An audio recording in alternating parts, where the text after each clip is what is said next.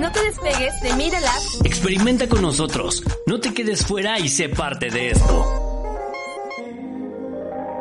Síguenos en Facebook y en Instagram para la experiencia completa. Búscanos en Instagram como arroba medialab-up y descubre todo lo que tenemos preparado para ti. Encuéntranos como Media Lab UP.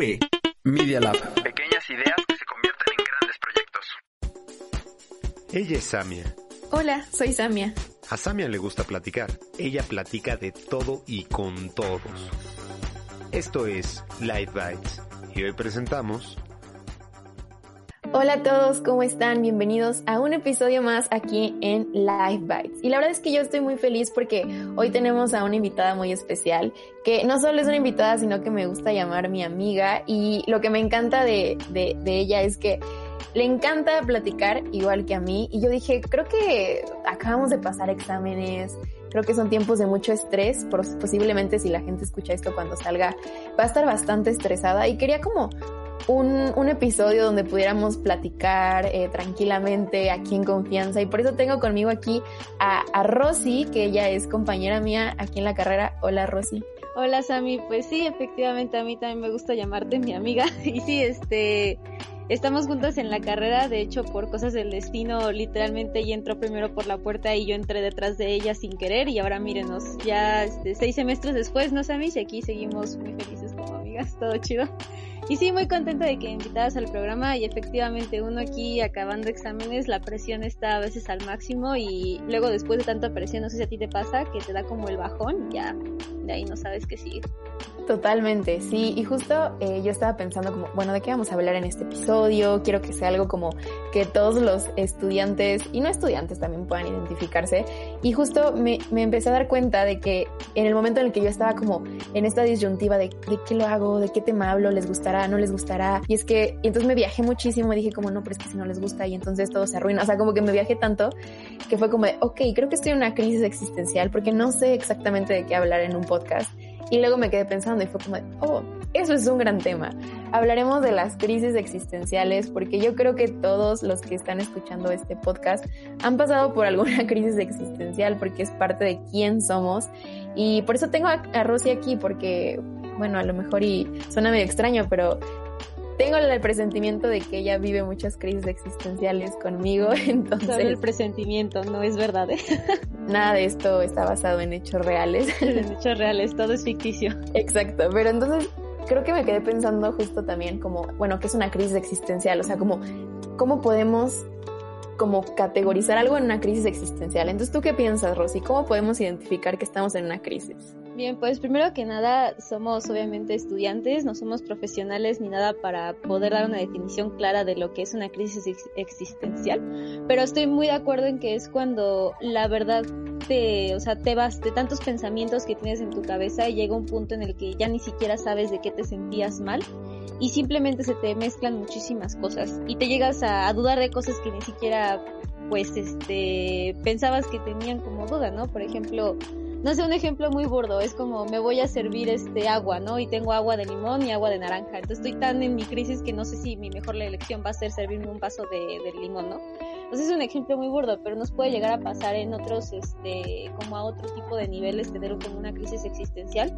Y la verdad es que es un tema completamente normal que tengamos crisis tanto siendo pequeños como adolescentes y adultos. Y de hecho ese tipo de cosas a mí se me hacían muy curiosas, porque yo que veía a los adultos decían, bueno, no han de tener ningún tipo de crisis existencial, ¿no? La verdad.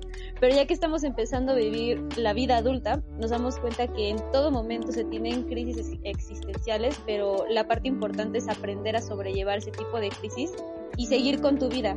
Va a ser muy duro porque todo el tiempo vas a tener dudas y así, pero el chiste de ser adulto es aprender a sobrellevarlas y aprender a trabajarlas.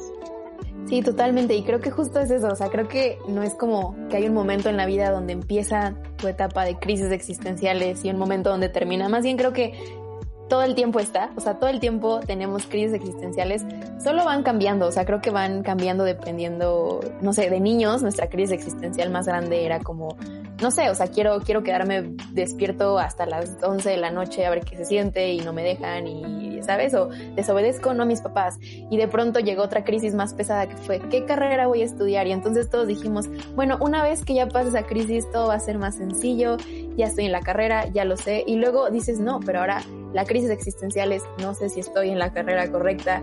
Y luego te gradúas y dices, pues no sé si voy a encontrar trabajo. Y luego después dices, no sé si me voy a casar o no me quiero casar, quiero hijos o no quiero hijos. O sea, creo que toda la vida es como un camino de crisis existenciales y como dice Rosy, pues se trata como de, pues aprender a llevarte un poquito mejor con ella, si es que se puede, ¿no? Sí, de hecho, para esto yo quería como hacer un, comentario. En la semana lo estaba pensando y creo que nada más tú y también este, una amiga nuestra que se llama Clau lo sabían que yo la verdad no sabía cómo era vivir una crisis existencial. Obviamente siempre hemos tenido problemas de ansiedades, pero justo como al principio de la carrera tuve la verdad un, ataque de ansiedad muy cañón dentro de la universidad, que creo que tú lo recuerdas muy bien, Samis.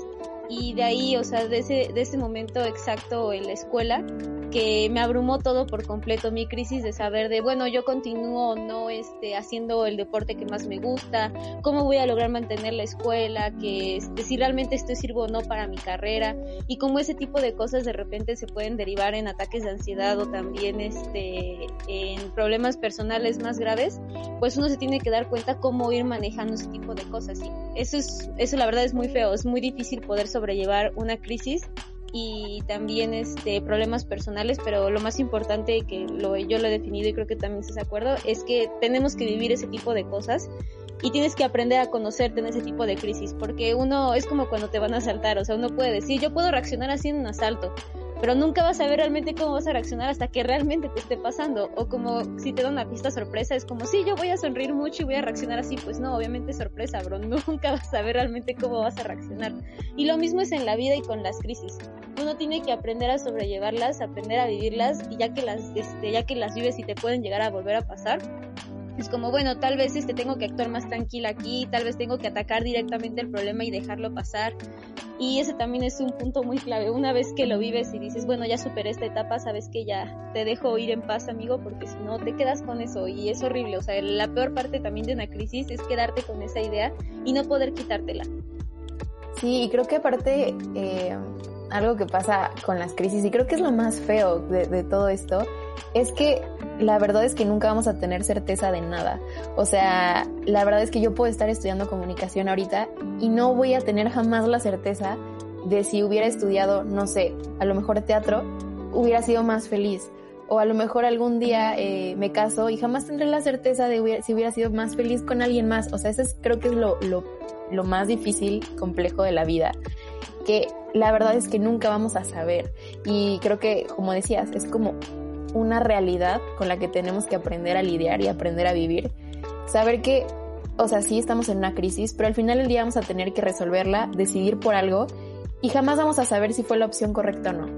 Pero es como aprender a lidiar con eso y decir, bueno, pues no lo sé y aprender, creo que se vale aprender a vivir con la duda, porque creo que como personas queremos vivir como con seguridad todo el tiempo y creo que hay cosas donde nunca vamos a tener una seguridad completa, entonces yo sí he sentido que incluso como chavos y como universitarios, a veces se vale vivir con, con duda, ¿no? Y a veces se vale decir, pues no, no sé si estoy estudiando lo que debo, pero está bien, no lo sé y ya, ¿no? O no sé si, no sé, o sea, no sé si entrando a trabajar aquí eh, voy a hacer lo correcto, pero pues está bien, o sea, creo que se vale no saber, creo yo. Sí, de hecho, también acabas de tocar un punto muy, muy básico que nos dijeron al principio de la carrera, que como comunicólogos sabemos que el flujo de comunicación se puede llegar a romper, principalmente por la incertidumbre. Entonces, una crisis es una incertidumbre porque tienes tantas opciones tan metidas en la cabeza que realmente no sabes como por cuál irte. Y vivir con la duda es este una de las de las circunstancias más complicadas igual que tenemos, pero precisamente si no si el ser humano no se pregunta nada sobre sí mismo, pues siento que no está viviendo por completo su vida, porque una cosa es mantenerte así conforme con todo y eso llega a ser muy tedioso, entonces te pierdes a ti mismo.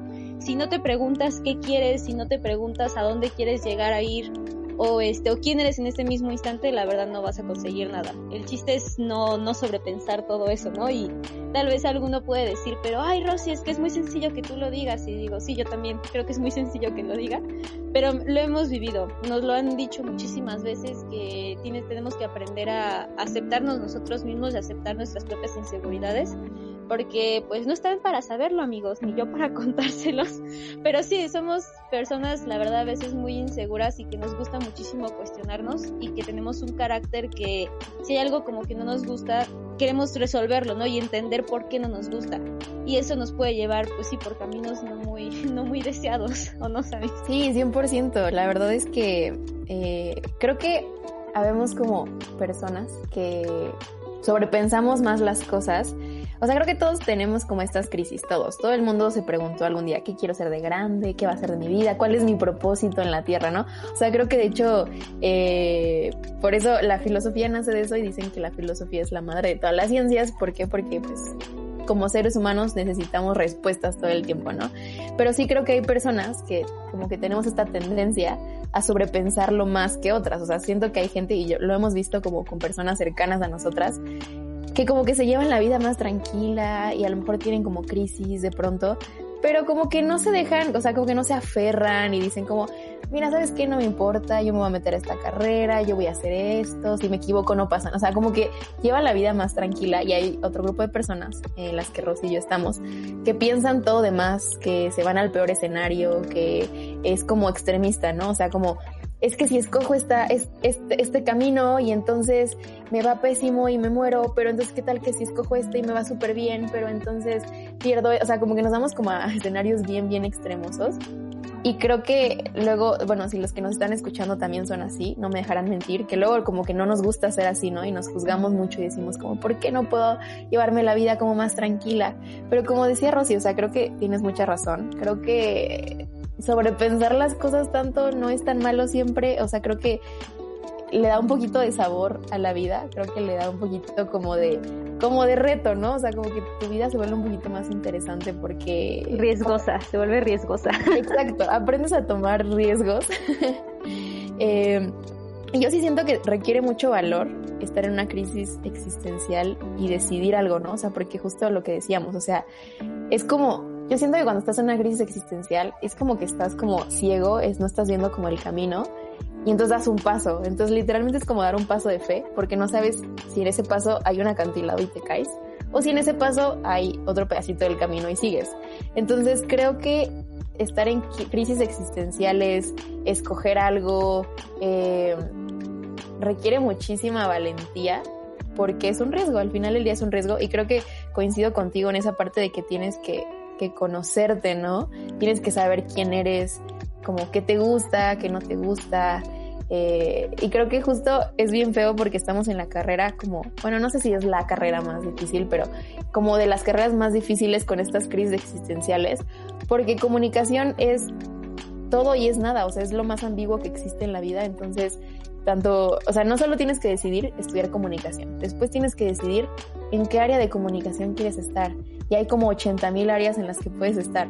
Entonces, creo que estamos, o sea, creo que estamos en la carrera de las más difíciles para gente como nosotras, que no nos gusta tomar decisiones y que no quiere tener crisis existenciales, porque en comunicación todo el tiempo hay, la verdad, y creo que Rosy no me dejará mentir. Sí, no, o sea, es, es completamente normal que, que no sepas qué hacer, y sobre todo sí en esta carrera, porque sí nos han dicho de mucho, ¿no? De que, ay, este, su carrera, como dices a mí, es todo y es nada, pero, pues, o sea, tienen razón, y el chiste es que tú la vivas y si tú eso es lo que tú quieres, ese con lo que te sientes cómodo y si aún no sabes lo que quieres, la verdad está totalmente aceptable. Y de hecho de todo lo que acabas de mencionar, a mí me gustaría rescatar varias cosas, como el punto número uno que aunque no lo crean es completamente normal que personas de, de, por ejemplo, de nuestra edad, como unos 20, 21 años o incluso llegando a los 30, 40, tengan ese tipo de crisis existenciales que los lleguen a hacerse nublados y poder coincidir con ese tipo de personas y ver que se parecen a ti a pesar de la edad, te da muchísima madurez y muchísima experiencia personal y dices, bueno, o sea, si esa persona también tiene sus problemas como yo, puedo manejarme y puedo aprenderme, puedo aprenderme cómo este, cómo lidiar con ese tipo de cosas. Entonces, ver gente mayor que tú con las mismas crisis existenciales es normal y no hay que desesperarse, es completamente normal y el chiste es irlas trabajando. Este, el punto número dos también que quiero destacar es que se den tiempo. Esto es, muy, es muy esencial siempre darse tiempo para conocerse en ese tipo de situaciones, porque sí, no nos gusta, para nada nos gusta tener que vivir en crisis, ser ansiosos, preocuparnos por todo, tener siempre mil pensamientos en la cabeza, pero tienes que ir con el tiempo y madurando la verdad aprender como a, decir tus emociones, de bueno, ahorita me siento como muy frustrada, tengo que aprender a sacar mi emoción, no sé, en el trabajo. Aunque no hagas nada específico en el trabajo, pero sacas todo ahí, ya después das un respiro y dices, bueno, ya, ya puedo continuar con mi vida y todo normal. Y el tercer punto, en palabras bonitas, la verdad que les valga por completo lo que les digan sobre este, si crees que estás en el lado equivocado o si este, o si no estás preparado para algo, porque puede efectivamente que no estés preparado y necesites como más instrucción, ¿no? Pero una vez un profesor muy sabio nos dijo a Samia y a mí que no tiene nada de malo perderte en la vida y tener 22 años y de verdad no saber absolutamente nada que hacer con tu vida porque tienes todavía un montón de tiempo para decidir sobre ello. Incluso siendo mayor tienes todavía muchísimo tiempo por delante. La vida la verdad es muy este es un sube y baja, yo siempre lo he representado así en mi vida, porque tienes oportunidades súper altas o súper bajas, pero lo chido es que siempre vas a tener oportunidades y la gran bendición es poder ver esas oportunidades a pesar de la tempestad que estés viviendo. Sí, justo eso que dices de como que nunca es tarde, creo que es muy importante porque no sé por qué como yo creo que es cuando empiezas en la universidad donde como que siento que te cae más el peso de que ya eres un adulto. O sea, como que antes de la universidad sigues sintiendo que eres, aunque estés en prepa, te sigues sintiendo un poco niño de alguna forma. Pero de pronto llegas a la universidad y ya te sientes un adulto porque como que tus decisiones ya dependen más de ti. Ya sabes que a partir de ese momento todo lo que decidas o hagas como que ya te afecta directamente a ti y no a los demás. O sea, es como, es consecuencia a tu vida. Eh, y no sé por qué tenemos como esta idea de que como que todo tenemos que hacerlo en esta etapa universitaria y si no lo hacemos ahorita ya nunca lo hicimos o ya somos un fracaso. O sea, no sé por qué de pronto la, la universidad se volvió como el tiempo límite que tenemos, o sea, como la fecha de entrega para, para tener resuelto todo. Y si sales de la universidad y no lo tienes, está mal. Creo que no sé quién nos vendió esta idea de que como que acabando la universidad, antes de entrar al trabajo, ya tenemos que saber quiénes somos, a dónde vamos, qué queremos. Pero yo siento que como que nunca en la vida vamos a saberlo. O sea, creo que la vida justo es como, es como, siento que es como estos dulces de, no sé si alguna vez los comiste, como de Harry Potter que vendían, que es como esta bolsa de las los jelly beans como de sabores y que no sabías qué te iba a tocar, ¿no? Y era como, ah, pues voy a ver qué me... Entonces de pronto te tocaba uno bien rico, pero de pronto te tocaba uno asqueroso que sabía feísimo. Siento que así es la vida, o sea, como que nunca vamos a saber qué es lo que va a pasar después.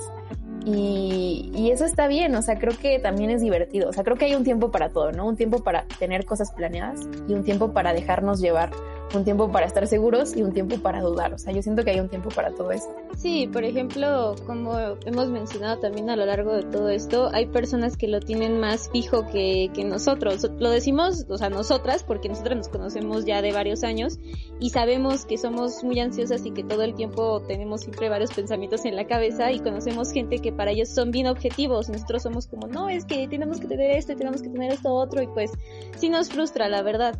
Y por ejemplo, a nosotros, bueno, a mí en mi, en mi caso personal me tocó que, que desde que empecé la universidad fue un, un revoltijo por completo de, de, absolutamente muchísimas cosas. Y a mí me tocó llevar mi proceso de madurez y de crisis existenciales al mismo tiempo. O sea, Sammy lo conoce de, de pies a cabeza pero este, pero sabe que me ha tomado muchísimo tiempo a mí en lo personal poderlos llevar a cabo y la verdad yo me siento muy orgullosa, ¿no? De haberlos pasado a pesar de las, de los malos tiempos y aprender que sin ellos no hubiera sido la persona que soy ahorita.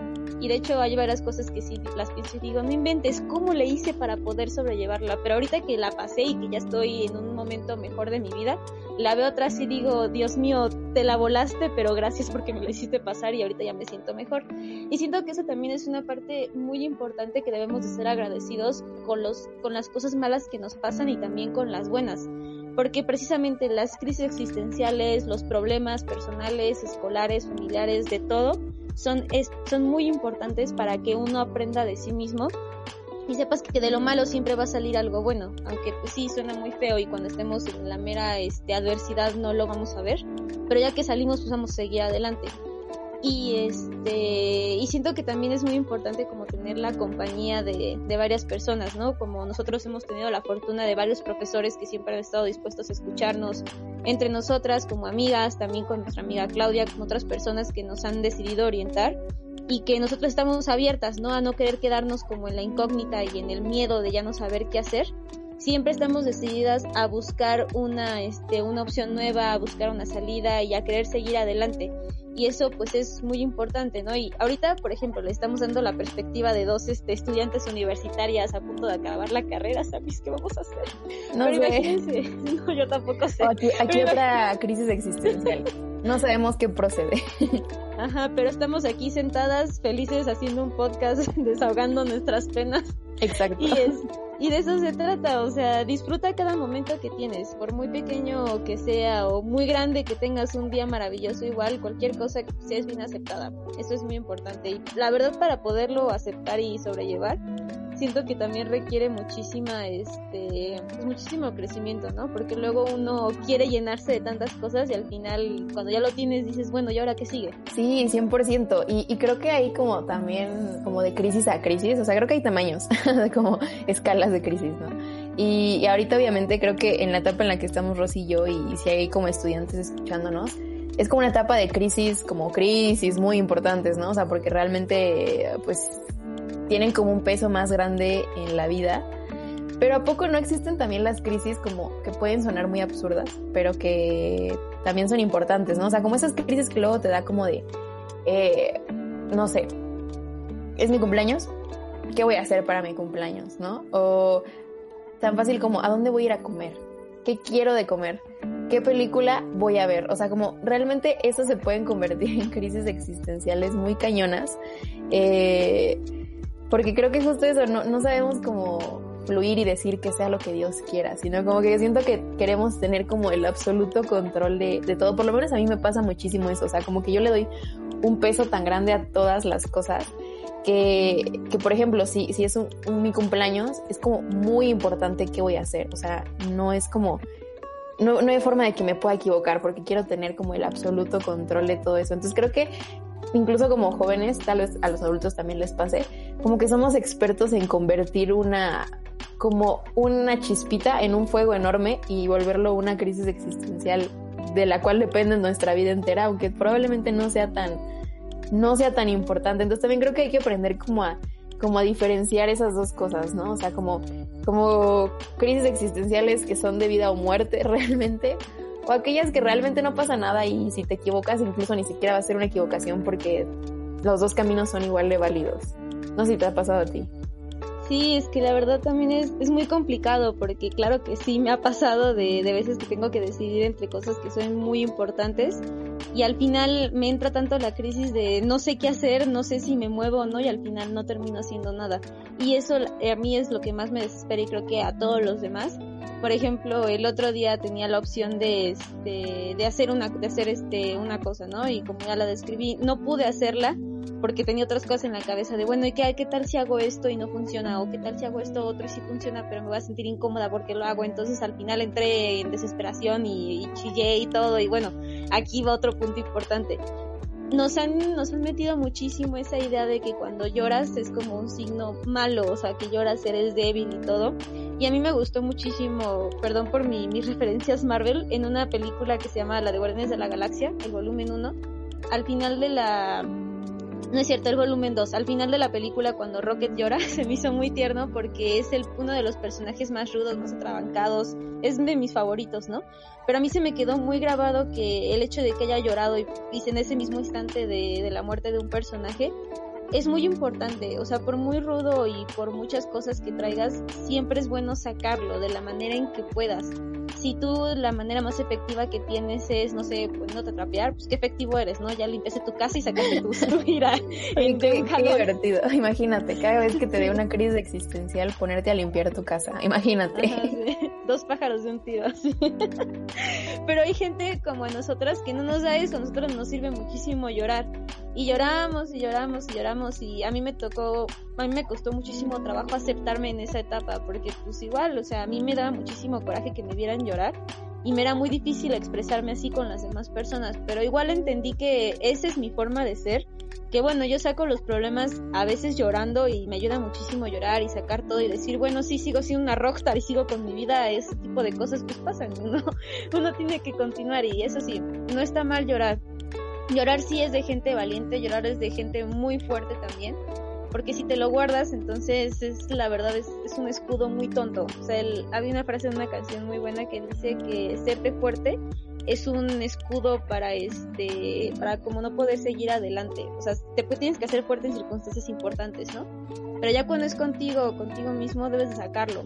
No te lo quedas guardado y esa espinita se te queda ahí y puede llegar a crecer. Sí, totalmente. Y, y no sé si te has dado cuenta, pero yo creo que o sea, bueno, ya como para ir dándole como más estructura, ya tenemos como muy claro que es una crisis existencial, ya sabemos bien como en qué momentos nos dan, que probablemente nos van a dar toda la vida y no hay nada que podamos hacer, o sea, no hay una receta para quitárnosla. Pero creo que a veces eh, ni siquiera la sabemos identificar, como te decía al principio, ¿no? O sea, como creo que a veces como que no nos damos cuenta que estamos en crisis cuando ya, hasta cuando ya estamos muy mal y ya estamos como de, oh, oh. Eh, y creo que, pero creo que hay como pequeños síntomas que todos tenemos de que estamos en una crisis, porque creo que cuando estamos así como que tenemos que tomar una decisión importante, sobre todo como chavos, como que siento que nuestra primer, nuestro primer mecanismo de defensa es evadirlo, es como voy a evadirlo, voy a no pensar en eso, ¿no? Y tenemos mil formas de evadirlo. Y yo no sé cuál sea tu forma, ahorita me dirás, pero una forma que yo he encontrado que me he descubierto que, que hago es como me pongo a comprar cosas, o sea, me vuelvo como compradora compulsiva. O sea, y es como un síntoma que me ha ayudado a mí a darme cuenta como de, mm, creo que hay algo que estoy evadiendo, o sea, como una decisión importante que no quiero tomar o estoy en una crisis y como que quiero evitarlo, porque sí me he descubierto muchas veces, eh, como que es como, no sé, tengo que decidir, eh, no sé, una decisión importante o no sé qué hacer o, me pasó en alguna ocasión que como que quería renunciar a un trabajo hace mucho y como que no quería, entonces era como, oh, sé que quiero, pero quiero dinero, pero entonces, entonces era como esa crisis existencial y como que me acuerdo que lo evadí y compré muchas ropas, o sea, como me fui a comprar ropa, era como mi forma y mi mecanismo de defensa como de no pensar en eso. Y creo que todos tenemos así un mecanismo como de evasión cuando estamos en crisis, no sé cuál es el tuyo, el mío creo que es ese. Yo la verdad no había reconocido que tengo como ese, esa actitudes de evasión, porque bueno, en mi opinión, siempre, ah, bueno, desde hace mucho tiempo estoy intentando como evadir por completo esas emociones, porque una vez este, una señora me dijo que la, bueno, en mi caso y también te lo doy de consejos a mí porque te quiero, en el caso, la peor manera de poder enfrentar una crisis es como intentar evadiéndola. Te puedes distraer, claro que sí, pero evadiéndola no, no es como que la mejor opción y yo me doy cuenta en ese tiempo que estoy evadiendo ciertas cosas o este distrayéndome porque yo me enojo muchísimo. Entonces, cuando sé que estoy enojada demasiado con una persona o estoy empezando a sentir como demasiada no repulsión, sino muchísima explosión, de repente me paro un segundo y digo, a ver, ¿qué es lo que tengo? Y empiezo como a pensar y a tratar de calmarme, me pongo a escuchar música, hago respiraciones, porque yo no intento evitarlo, o sea, lo, lo, principal que me llega a la cabeza cuando siento una crisis es nunca evitarla. Y si siento que la estoy evitando, para mí es como, bueno, estoy haciendo algo mal, no, no puedo continuar de esta manera. Sí, creo que coincido contigo, o sea, creo que es muy malo evadirlo, yo me he dado cuenta también que, que no es bueno, porque también, también otra cosa es que como que cuando no te quieres enfrentar como a esa situación o algo ahí que no está bien o que tienes que resolver. O sea, creo que también, si bien no lo evadimos, lo procrastinamos y decimos como, ay, después lo veo, ay, después, no sé, o sea, tienes que hablar con alguien que tienes que resolver un conflicto con alguien. Ay, después le marco, no, estoy muy ocupada. Nos empezamos a poner como miles cosas y me pasó justo como tuve una junta para checar como un poquito esto del podcast y cómo íbamos y no sé qué. Y entonces me acuerdo que yo evadí mucho esa junta, o sea, literalmente era como, tengo que hablar con, con Carla, que para los que nos escuchan, Carla es eh, es la que nos ayuda como con todo este tema de los podcasts. Carla, te amamos, es, es, una crack en todo lo que hace. Pero yo estaba así como de... Saludos, Carla. Saludos, Carla. Pero yo estaba así como de, tengo que hablar con ella y ver cómo, cómo voy y si tengo que cambiar algo. Pero como que me daba mucha crisis existencial tener esa conversación. Entonces me acuerdo que la dejé, o sea, como que la procrastiné muchísimo. Era como, ay, después, le digo que después le... No, o sea, como...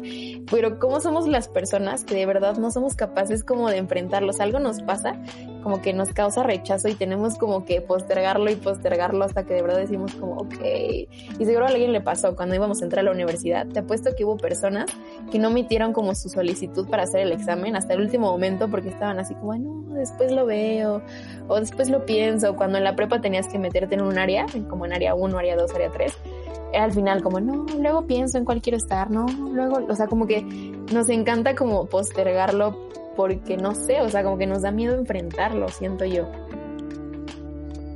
Sí, sí, sí, definitivamente. Nos da muchísimo miedo enfrentarlo y saber que tal vez las consecuencias de eso no van a ser la que esperábamos. Y, por ejemplo, tengo un primo que ahorita que mencionaste lo de filosofía, una vez me dijo que no está mal tener expectativas y tener expectativas es muy padre porque pues eso te lleva como a querer impulsarte por seguir algo.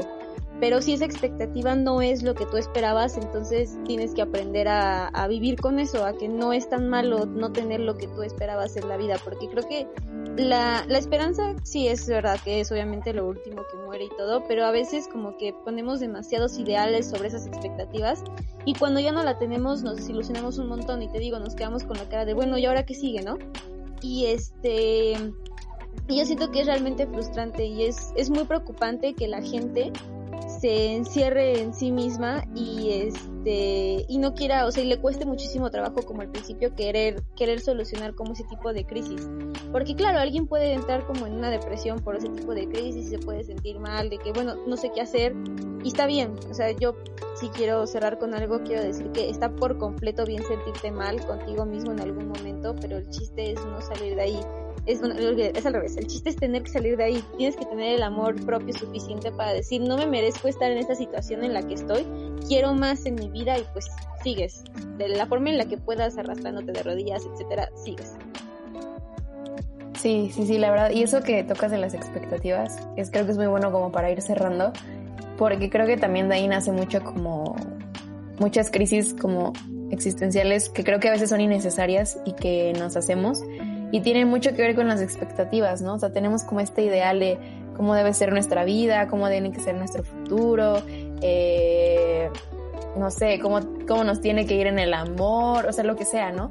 Y creo que esas expectativas, como dices, o sea, como que es bueno tenerlas, siento yo, como justo como una referencia de lo que queremos, de hacia dónde vamos, de quiénes somos, pero creo que el problema es cuando nos aferramos tanto a un, como a una imagen o a un ideal, que entonces por eso se vuelve tan difícil como decidir o hacer cosas, o de pronto nos sentimos como bloqueados de, es que no sé qué hacer, o sea, de plano ya no sé qué hacer, porque como que estamos tan obsesionados con llegar a esa expectativa o a ese ideal, o llenar como eso que queremos, que pues por eso se vuelve tan importante o tan crucial tomar una decisión o no. Entonces creo que es un súper buen como punto para ir cerrando y justo como coincido con Rosy y creo que ya con esto cerraríamos por hoy, es justo eso, o sea, como entender que las crisis siempre van a estar ahí. Creo que como personas siempre vamos a estar preguntándonos todo el tiempo como estaré haciendo las cosas bien, hice lo correcto, eh, me equivoqué, no me equivoqué, o sea, creo que todo el tiempo van a estar ahí pero creo que el fin es como ir conociéndonos más, aprendiendo qué nos funciona, qué nos funciona y poder ir saliendo poco a poco de esas crisis o por lo menos sobrellevarlas de la mejor manera. Entonces, yo creo que con eso cerraría. No sé si Rosy quieras decir otra cosa. No, la verdad estoy muy de acuerdo con todo lo que hemos dicho, Sammy. Y bueno, para despedirme, muchísimas gracias por invitarme. Sabes que siempre es un placer platicar contigo. Este, todo ese tipo de crisis que siempre las hemos tenido y las vamos a tener, pero sí se puede, amiga. Y por segundo, pues me quiero promocionar, si me permites. Si no saben, tengo otro podcast en Media Lab, se llama este Sí o No, donde presento una sección de cine. Y por si quieren ahí escucharme hablar de cine cada semana que tenga que ver con el tema, pues adelante, los esperamos por ahí en el programa de Sí o No. Exacto, ahí tenemos a nuestro programa Hermano Sí o No, para que también los vayan a escuchar, digo, es de la misma familia. Y para que escuchen a Rosy, porque ya ven que le gusta platicar, le gusta sobrepensar. Entonces, por si la quieren escuchar sobrepensando cine, ahí vayan a, a escucharla. Y pues no, hombre, muchas gracias a ti por estar por acá y a todos los que están saliendo de exámenes o van a entrar a exámenes o van a entrar a finales o están preparando un proyecto final o lo que sea y están pasando por una crisis porque no saben qué va a ser de ustedes este semestre. Mucho ánimo, mucho éxito, estamos con ustedes y pues nos estamos escuchando en un episodio más de Live Bites. Muchas gracias. Decía Gabriel García Márquez que la vida no es la que uno vive, sino cómo la recuerda para contarla. Esto fue Life Bites.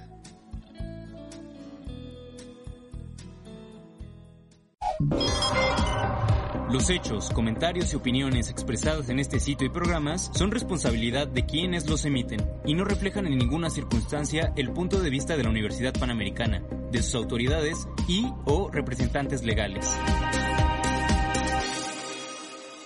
Escuchas Media Lab, el laboratorio de medios de la Universidad Panamericana.